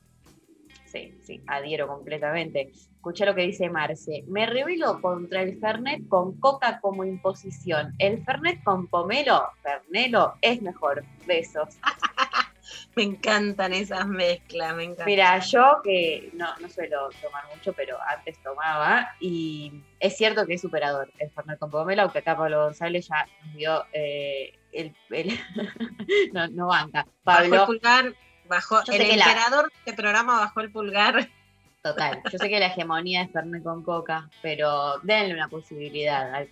A mí me, Me gusta, me gusta, Mari, cuando te, cómo te encarnizás. Yo ya quiero ver cuál es la grieta del lunes porque vos la llevas con militar, con una eh. pasión que uh, voy, voy a tener sí. que reforzar mis estrategias de campa. Yo creo que, que sí, tenés que reforzar algunas ahí. eh, Soy demasiado debilucha. No, pero aparece Luqui Luciana y ¿sabes qué? Te persuade en dos segundos. Es verdad, es verdad, cada tanto, cada tanto te aparece. Eh, contra dormir del mismo lado de la cama. Vivo en pareja y no existe eso de este es tu lado y este es el mío. Ah, mira, Qué sorpresa, ¿eh? qué innovador, me gusta eso de cambiar. Yo duermo sola y sin embargo duermo al mismo lado de la cama. Nunca se me ocurriría pasarme, pero, viste, qué sé yo, esas cosas. Pero aparte, no, así tan livianamente, como no, hoy duermo de este lado. O sea, si yo no puedo decidir eso yo sola, imagínate con un otro, tener que ir coordinando eso, me parece dificilísimo. Eh, contra el cheddar en todos los bares. Me gusta, me generaría problemas con mi hija Uma, que es pro cheddar completamente. Pero ahora es como que vas a cualquier bar. Antes, antes viste esos bares que no tienen comida. Antes tenían un sanguchito, qué sé yo, me traes un tostado, o sea, eso no fallaba. Ahora es papas con cheddar. No, ¿Qué yo- pasó? ¿Qué, No, ¿Qué pasó con las papas con cheddar que ahora son como el maní? me parecen, eh, a mí me dan, ya me dan rechazo, lo tengo que decir. Ya no, pensar en, en papas con mucho cheddar re- derretido arriba, no me, o sea, me da más náusea que, que hambre. Pero porque comí muchas papas con cheddar y la verdad es que llega un momento que una se satura, es como que ya está, prefiero ahora otros, otros quesos, como que también, contra la hegemonía del cheddar, completamente. Eh, Me, me copa. Me copa absolutamente. es que hay tantos comimos- quesos, la verdad. Y vamos a agradecer, Mari, que ayer comimos, yo creo que voy por la vuelta, porque yo soy de que Sí. me gustó y te la sigo, de una nueva comida judía que hay que estuvo exquisita. Acá mi, mi, mi hinchada familiar me decía, vamos por esa, estaba tentada en la mañana y la verdad que es fabulosa. Que Mari, eh, contame vos bien cómo se llama y si te gustó.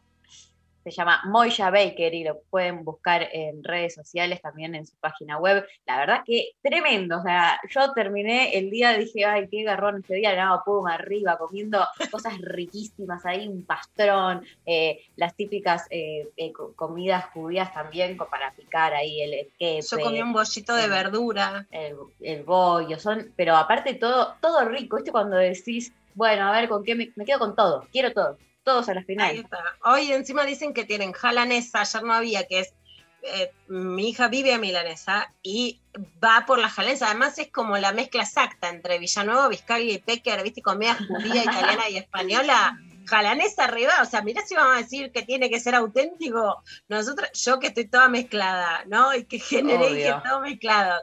Así Vamos que a contarles que- Re gracias. La jalanesa, la jala es un tipo como de pan muy, muy típico de, de- de la comida judía, que es así como trenzado. Pueden googlear para ver bien de qué estamos hablando. Y lo que hacen es un sándwich de milanesa con ese pan que es bomba total, es como una mezcla hermosísima. Bueno, eh, vamos a escuchar un tema, ¿les parece bien? Dale, Mari.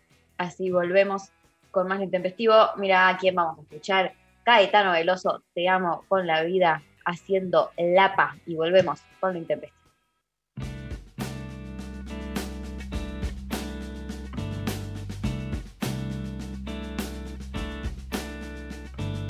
Samba canal 100 no meio dos 60 e no 70 era o largo da ordem.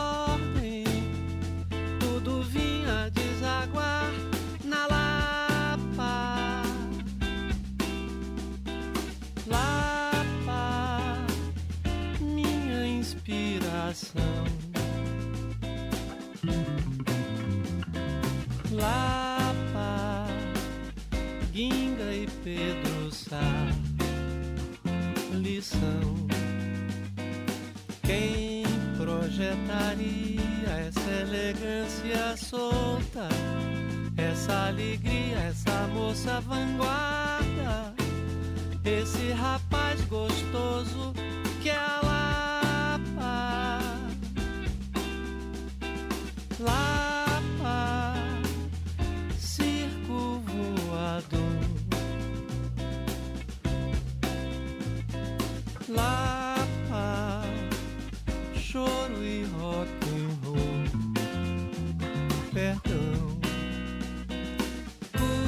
popular, cui popular, cui popular.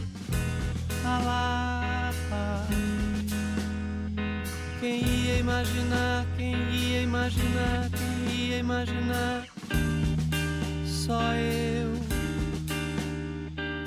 Eu sozinho, só e solitário, sob a chuva da Bahia. Pobre requintado, e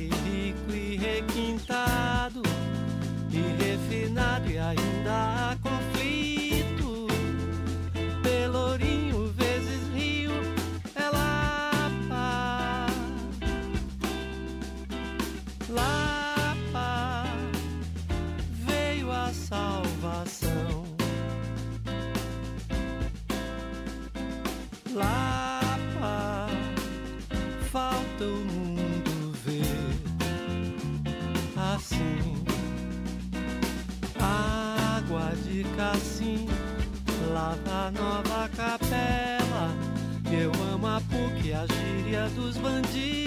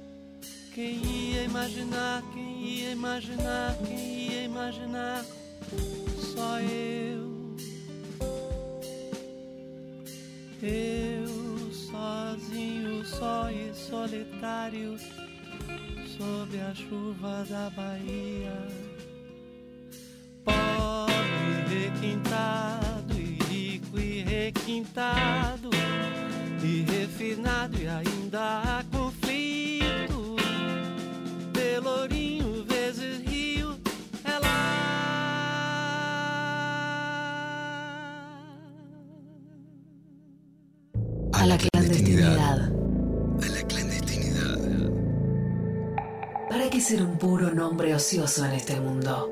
Mejor ser y hacer. Hacer y ser. Desde el anonimato más plural. Y ahora, en devenir. Deseo reír a carcajadas. Todes. Todos. Todas. Reír. Reír. Radio. Escucha. A la escucha. Escucha. 937. Nacional Rock.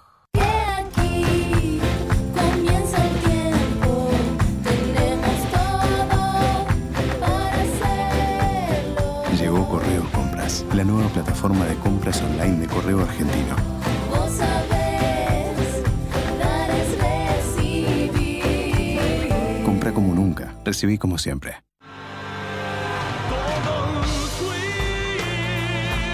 Todos fuimos. Todos somos.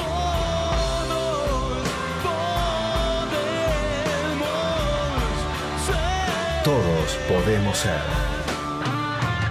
El exceso de velocidad es la principal causa de víctimas fatales y de lesionados por choques en el tránsito. Respetar las velocidades permitidas reduce el riesgo de la vida tanto para quienes van en el vehículo como para los peatones. Soy Diego Molina de Conduciendo Conciencia para Nacional Rock.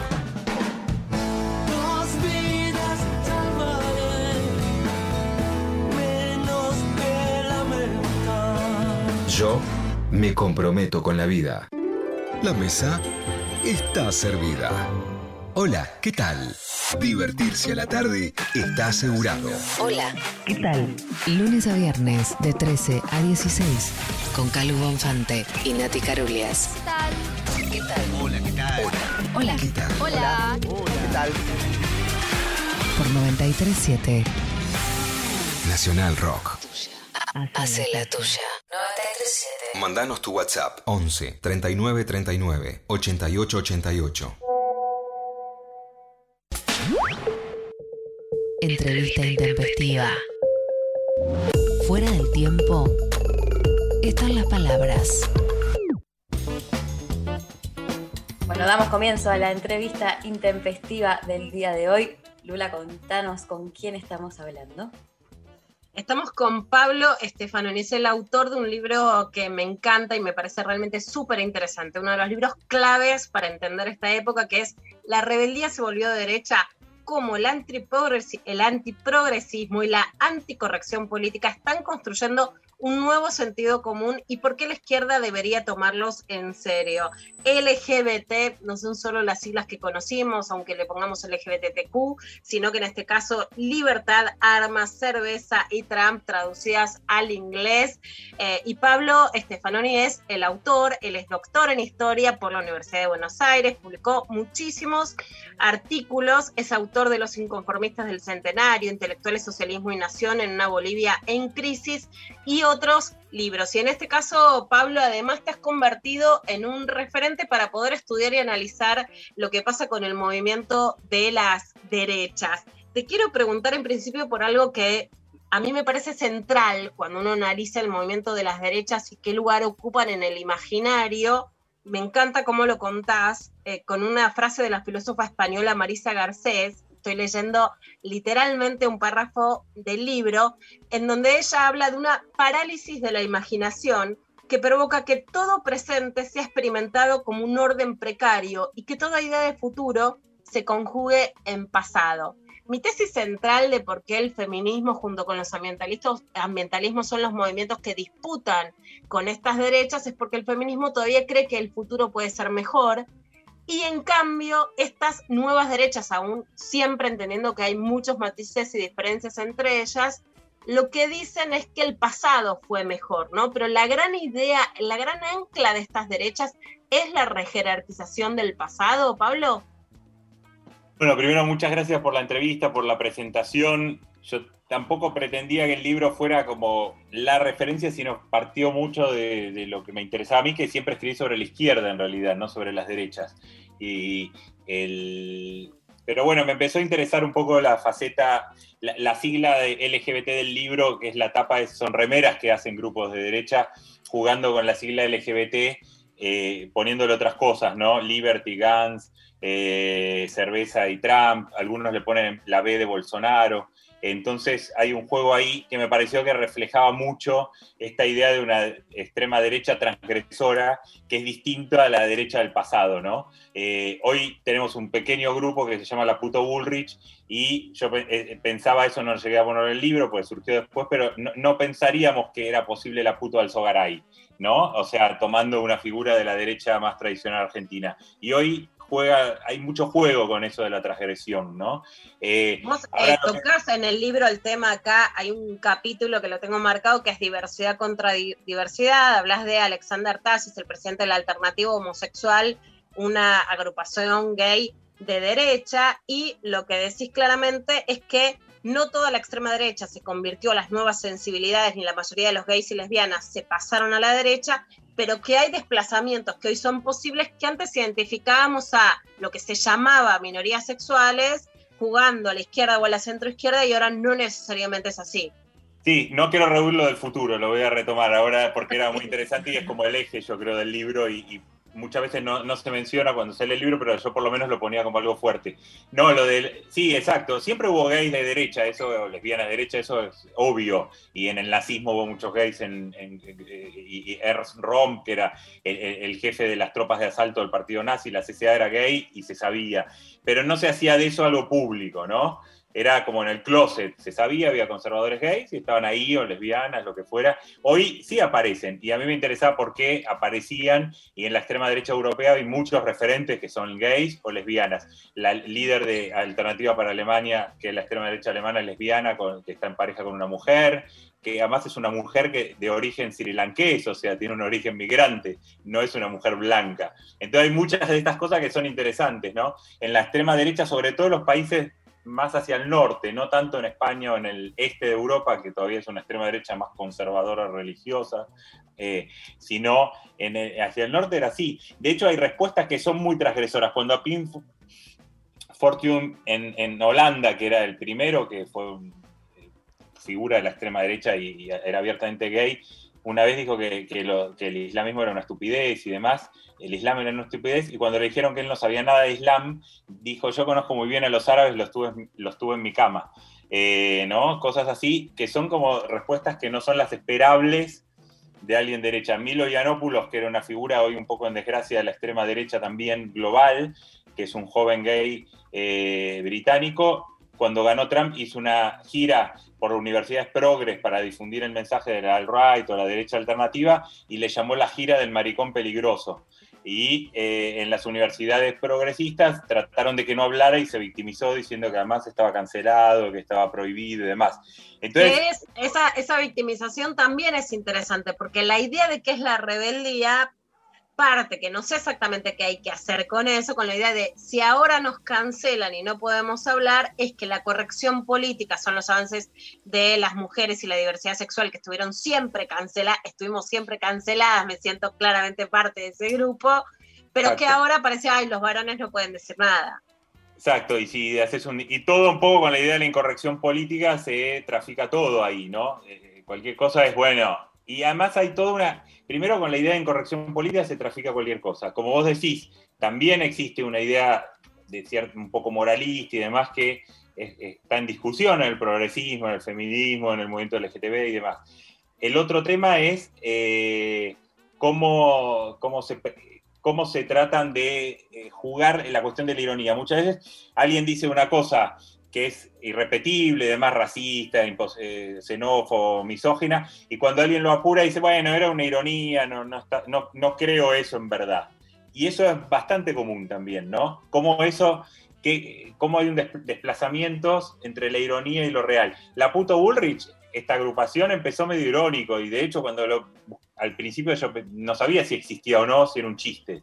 Y de pronto empezó a existir, y ahora había un mensaje hace dos días del ex canciller Fori a ellos diciendo los chicos de la puta Bullrich, les quiero mandar un mensaje de apoyo. O sea, empieza a expandirse eso. O Patricia Bullrich empieza a aparecer con un reloj con la bandera, con el arco iris. Entonces, empieza lo que parecía irónico, empieza después a dejar de serlo, ¿no?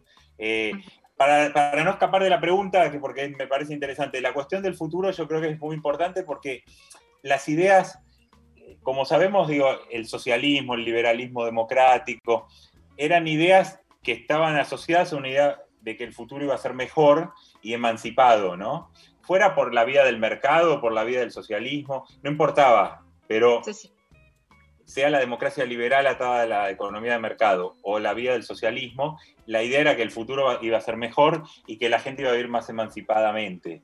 Eh, hoy, la verdad que, como vos decías, quizás el feminismo es uno de los movimientos que puede mantener la idea de que el futuro va a ser mejor, por lo menos eh, claramente para las mujeres mejor que el pasado, eh, y quizás eso hace que para todos, nos, y no solo para las mujeres, sea mejor, efectivamente, pero es verdad que para la izquierda en su conjunto no es obvio eso, ¿no? Y para el mundo en su conjunto, ¿no? Sí, hay Eh, una eso que decía. Marina Garcés muestra eso, la idea de que el futuro no, no va a ser mejor que el pasado y va a ser peor que el presente, y, y es visible en cosas que antes eran se pensaban distinto. Antes se pensaba que si los robots nos, nos hacían nuestro trabajo, íbamos a estar más libres para hacer cosas mucho mejores que ir a trabajar.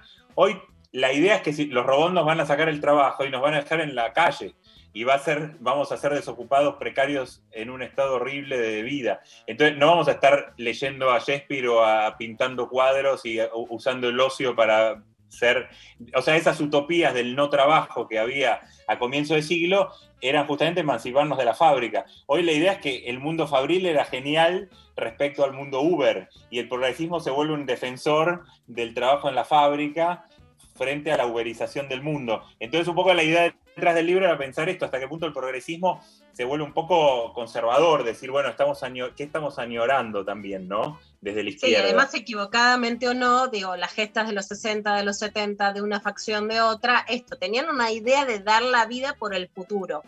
En ese sentido, sí, digamos, la, la base de mi teoría es que el feminismo disputa con el fascismo, porque si hoy una chica puede abortar y no en la clandestinidad, vive hoy realmente una vida mejor que en el 2020, en una época donde además los gobiernos, en todo caso, la diferencia entre centro derecha y centro izquierda está quién ataja más el retroceso, por supuesto que además en este caso genera la pandemia, ¿no? Yo creo que por eso el fascismo se encarniza particularmente con el feminismo, porque la idea que propone es una idea de que todavía disputás una esperanza de futuro, ¿no? Un lugar que, que ha relegado, como vos decías, la izquierda o el progresismo. En este sentido, la idea del pasado, ¿cómo se encarna en esta derecha, en el mundo y en la Argentina? La idea de, veíamos una nota en La Nación con una joven de 19 años diciendo que volvía a trabajar a la casa y a servir al marido, una idea de que el hombre blanco tiene que volver a ser el proveedor. ¿Cuáles son las idealizaciones del pasado? Yo creo que hay como dos dimensiones de estas derechas, porque son heterogéneas también, ¿no? Por un lado, una idea de, añoranza, lo que creo que fue Habermas mencionó como retroutopías. La utopía ya no está eh, en el futuro, sino en el pasado, ¿no? Cómo se van construyendo la utopía eh, en el mundo es interesante. Carolina Martínez, que trabajó sobre el tema de utopías, mostró que en, en la historia, eh, primero la utopía estaba en otro lado, ¿no? En las islas, en, en el mundo que todavía no se había descubierto, ¿no? Y esa es el libro de Tomás Moro, ¿no? Decir, hay partes del mundo no descubiertas y ahí está la utopía. Cuando el mundo se descubrió todo, desde Europa por lo menos, y ya no había partes del mundo no conocidas por el centro, ya la utopía empezó a ponerse en el futuro, en otro, ya en el mismo mundo, pero en otro tiempo. Y hoy en parte es verdad que la utopía para muchos está atrás, sobre todo en estas cuestiones de la ruptura de jerarquías de género y raciales, yo creo, ¿no? Entonces, algunos decían que la idea, de, el eslogan de Trump de Make America Great Again, de, de poner a Estados Unidos, hacer de, grande a Estados Unidos de nuevo, algunos los leían como Make America White Again, de hacer a Estados Unidos blanco de nuevo, ¿no? O sea, volver a una especie de utopía donde Estados Unidos era más blanco, había menos migrantes, los negros estaban en otro lugar y todo eso. Yo creo que hay una dimensión de eso en lo racial, de género. Claramente en, en- en estas derechas alternativas hay una sobrerepresentación de jóvenes varones, no, que, no es que no haya mujeres, pero claramente hay más varones, ¿no? Y, y- y- y ahí hay todo un tema que yo creo que es- yo lo desarrollé poco porque no podía todos los temas y además tampoco sé de todos los temas, pero la cuestión de género creo que es un tema importante para, para pensar estas derechas.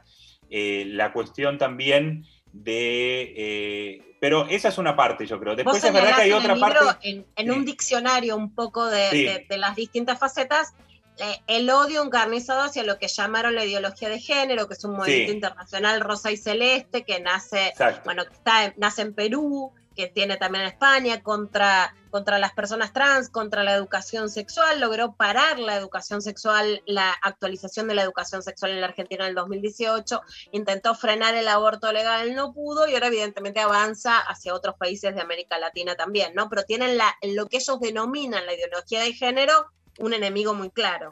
Sí, están, y en el, en el glosario que la editorial tuvo el tino bueno, yo creo, de pedirme, porque es verdad que hay todo un léxico de internet, están estos chicos que se presentan como en Estados Unidos, pero después se expande como machos alfa, ¿no?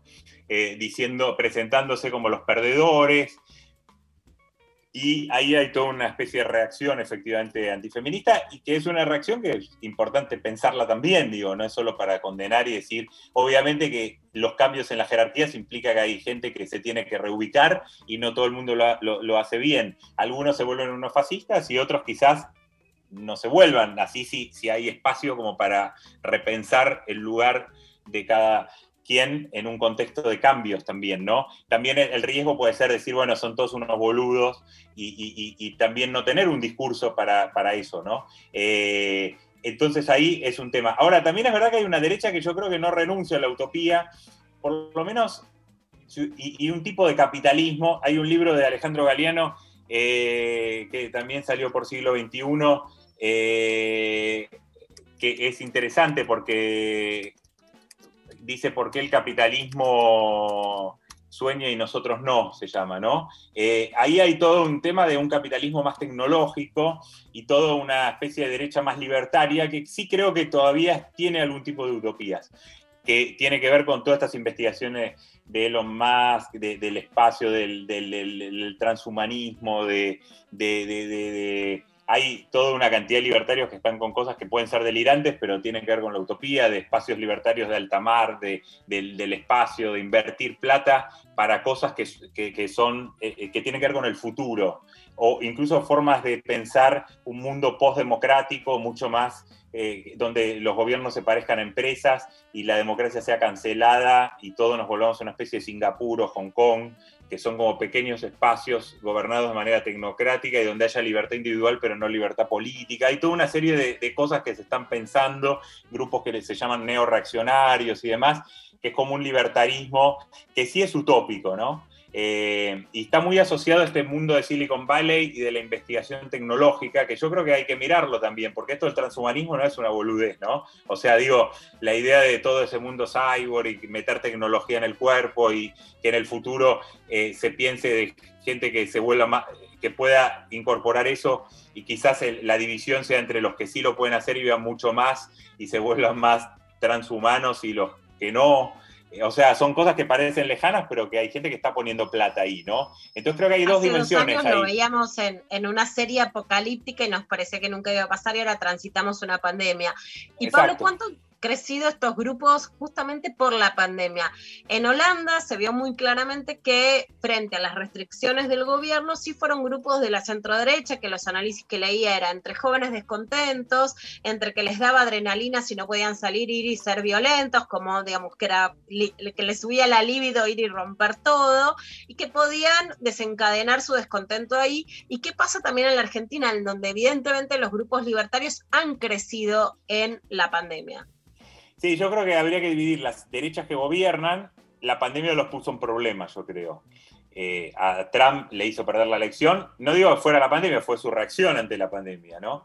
Quizás sin pandemia Trump podría haber ganado. La pandemia re- eh, reacción estúpida eh, lo hizo perder. Primero porque le complicó la economía, que era una de sus bases, y segundo porque tuvo una reacción muy caótica. Eh, podría haber aprovechado más, porque de hecho no fue totalmente un fracaso. Él puso, decidió poner miles de millones de dólares para las empresas para invertir y que se queden las vacunas en Estados Unidos, y hoy tienen vacunas. Si hubiera sido un poco más racional, quizás podría haber aprovechado más la pandemia. Bolsonaro también está complicado con la pandemia. Yo creo que los gobiernos de derecha que gobiernan tienen más problemas con la pandemia, porque sostener un discurso negacionista o de, de no restricción le genera unos costos políticos grandes. Eh, en Europa Y ahí a mismo. grandes rasgos te hago una pregunta un poco Sí. a lo galeano, que, que esta semana justamente lo reivindicaba, ¿no? Más allá de que los estudios académicos son más precisos, pero a lo galeano, pudiendo mirar el mundo un poco desde arriba y a grandes rasgos. También me parece que muestra, más allá de que Trump es un fracaso y perdió la elección, que justamente si sos un país rico y por lo menos podés comprar las vacunas y entonces sos el que se queda con la victoria en la desigualdad de las vacunas, bueno, sos de derecha, pero sostenés un discurso en donde en alguna medida ganás. Si sos Bolsonaro y sostenés que ganen los poderosos y no sos un país poderoso, lo que haces es perder, ¿no? No vuelve a mostrar esta desigualdad entre quienes se Sí, creen sí. que son los que ganan y no ganan. Sí, sí, lo de Bolsonaro es más complicado porque encima no puso la plata. Incluso no la puso ni siquiera en la medida de la riqueza de Brasil, digamos, porque Brasil es un país que finalmente tampoco es pobre, es un país del BRICS, qué sé yo, que podía haber hecho mucho más, con una tra- tradición de vacunación masiva. O sea, yo creo que Bolsonaro también es, un, es muy complicado incluso para la derecha. De hecho, en este tiempo está surgiendo como un, eh, como una derecha que le gustaría un bolsonarismo sin Bolsonaro, porque Bolsonaro empieza a ser un lastre también para un discurso de derecha, ¿no? para un proyecto de derecha. Eh, ahora, yo creo que por un lado están las derechas que gobiernan, que la pandemia las complica. Por otro lado están las derechas que no gobiernan y la pandemia sí les da un espacio, ¿no? Claramente es obvio, o sea, en el caso argentino es claro, Patricia Bullrich, que no gobierna nada, tiene un discurso. Los gobernadores del PRO, de, Cambie- de- Juntos por el Cambio, los intendentes tienen otro, porque tienen, si, si les estalla el sistema sanitario, tienen un costo político, mientras que Patricia Bullrich puede hacer discurso antirrestricción en una clave más libertaria de derecha, ¿no? El- lo mismo estos grupos, eh, todavía más a la derecha del PRO, eh, yo creo que ahí encontraron un caballito de batalla, ya vienen con el discurso de la libertad, eh, yo creo que ahí también la izquierda renunció hace mucho a, a- a- un, a un discurso de la libertad. Hay una parte de la izquierda que ti- tiene como desconfianza de plantear un discurso sobre la libertad, ¿no? Ahí quizás el feminismo también puede cumplir un papel.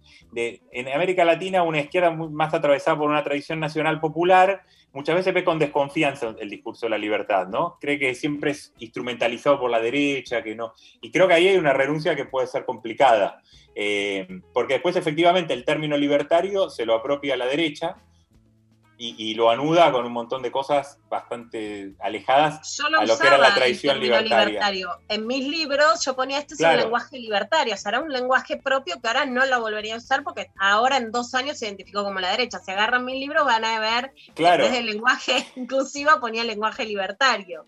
Y yo creo que la izquierda debe, claro, si so, exacto, el tema es que si es una minoría solo de la izquierda el que usa, es, ahora si la izquierda lo hubiera defendido más, es verdad que la izquierda libertaria quedó como muy marginal, eh, y efectivamente la tradición libertaria de derecha es mucho más pequeña, y acá además llegó una tradición bastante particular, que es muy minoritaria en Estados Unidos, que, se fue bautizada por ellos mismos como paleo-libertaria, que justamente el término paleo lo usó eh, Murray Rothbard para eh, atar, hacer una síntesis entre la tradición libertaria del Partido Libertario de Estados Unidos y eh, anudarla a la extrema derecha, porque el Partido Libertario en Estados Unidos es procapitalista, pero a su vez es partidario de la liberalización de las drogas, del aborto, del, del feminismo, o sea, una posición mucho más abierta en lo social. Mientras que Rothbard lo que hizo fue plantear la destrucción del Estado y el anarcocapitalismo, pero no para, pero no para una visión así emancipatoria como la del Partido Libertario, entre comillas, más hippie, para Rothbard, sino defender a la iglesia, a las empresas y a las familias como el contrapeso al Estado. Y entonces es una especie de, de destrucción reaccionaria del Estado, y eso es lo que llegó acá. O sea, Milley y toda esa gente leen a Rothbard y... eh, por eso lo que llega es un libertarismo de derecha, ¿no? Eh, eh, celeste en el tema del aborto, anti, antiprogresista en todo, ¿no? Eh, y, obviamente el discurso de vamos, eh, viva la libertad y todo eso, que ya estaban usando, viva la libertad carajo y demás, que era el eslogan de antes, lo adaptaron al contexto de la pandemia y a la idea de que cualquier restricción es una especie de nuevo totalitarismo y demás. Y a su vez a un discurso anticomunista que está de moda hoy en las extremas derechas, que es bastante paradojal porque es un discurso anticomunista sin comunismo, ¿no? Entonces, eh, anticomunismo zombie, decía un amigo, porque no hay comunismo, o sea, es un discurso donde solo hay un polo y es como la Guerra Fría sin la Unión Soviética, ¿no? Entonces, eh, eh, para sostener eso se habla del marxismo cultural, de cosas que tienen que ver con otras cosas que no, no son... Y entonces el comunismo es cualquier cosa muy difusa y para los libertarios llega hasta Rodríguez Larreta, ¿no? Eh, literalmente, el, espacio comunista.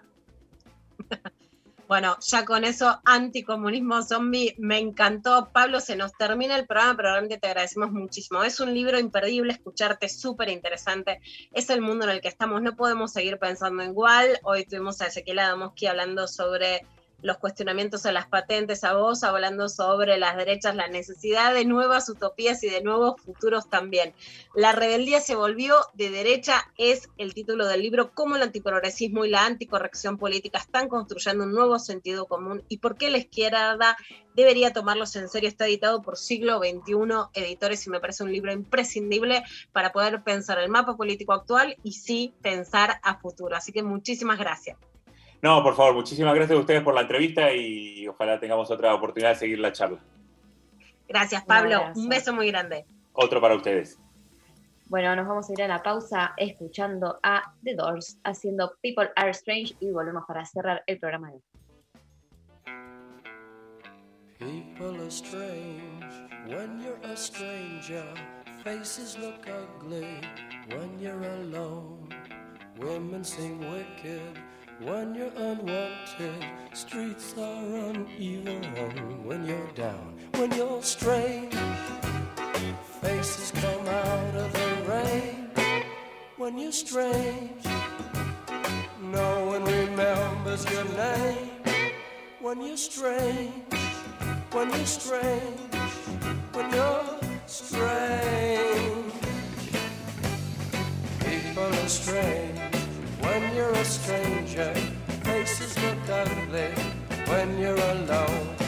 Women seem wicked when you're unwanted. Streets are uneven when you're down.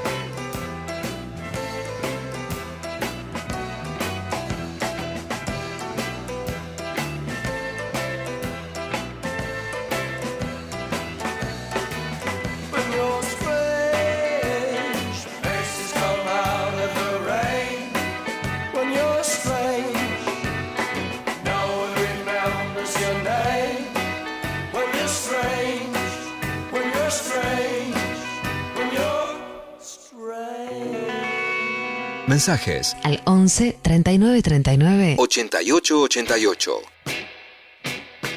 Bueno, muy bien, se nos termina el programa del día de hoy. Me- muy interesante la conversación que acabamos de tener. Yo me quedé escuchando, pero así me entraba la data y, y escucharía una- muchísimo más tiempo. La verdad es que es un tema que, que- que me súper eh, interesa y que no sé nada, la verdad. Así que, o sea, bueno, no es que en el sentido de es un montón de, de información que, está buenísimo. Lo vivimos, pero está buenísimo pensar. Primero, no subestimar a las derechas ni en Argentina ni en el mundo, entrar en el contexto y poderlas pensar también, digo, y más allá de la parte académica, por supuesto, pero filosóficamente en el sentido de qué sentidos vitales dicen y bueno, qué lugar ocupamos en esos sentidos, ¿no? Frente a algo además que contemos, 3, 2, 1 iba a haber una marcha libertaria en la Argentina anticuarentena, por eso es que crecen tanto en este momento. Bueno, eh, tenemos ganador, ganadora de eh, el libro que eh, te cuento, nos, había, nos escribió por Instagram, la leímos, es More, que nos dijo, contra tener que terminar libros clásicos si no los estoy disfrutando, la ganadora de hoy. El de Pablo lo vas a terminar, te lo prometemos, porque está buenísimo. la verdad que está buenísimo. Muy bien editado por siglo XXI. Así que la producción eh, se va a contactar con ella para hacerle la entrega del libro. Gracias a todos ahí, gracias a Pablo González, Sophie Cornell, Dani Rombolá. Hoy eh, nos operó Nazarena y alguien más que ya. Y el chino. El chino. Eh, gracias a Ambes por allá también. Lula Pecker, te quiero mucho. Te quiero mucho, Mari, Sofi, Pablo, Lali. Muchas gracias por todo. Nos vemos mañana. Bueno, gracias a todos por estar también ahí del otro lado, escuchando, bancando. Les recuerdo que también, eh, esto no lo, no lo solemos recordar, pero están todos los programas subidos. Si quieren recordar, si quieren ir a escuchar programas que se perdieron, recuerden que están en Spotify y en la web de la radio también, así que pueden ir a buscar los programas todos completos subidos ahí.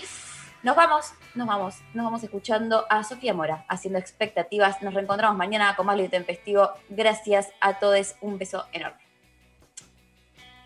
Desprecias a los que te quieren y te preocupas por lo que otros tienen. Siempre tu egoísmo priorizaste. Nunca te cuestiones, solo volví a perdonarte. Que si me perdías te morías. Porque me lo decías y no lo sentías. El tiempo que traté de dedicarte. Nunca lo valoraste, ni siquiera lo intentaste. Porque siempre te ibas, sin importar que me perdías. Fue que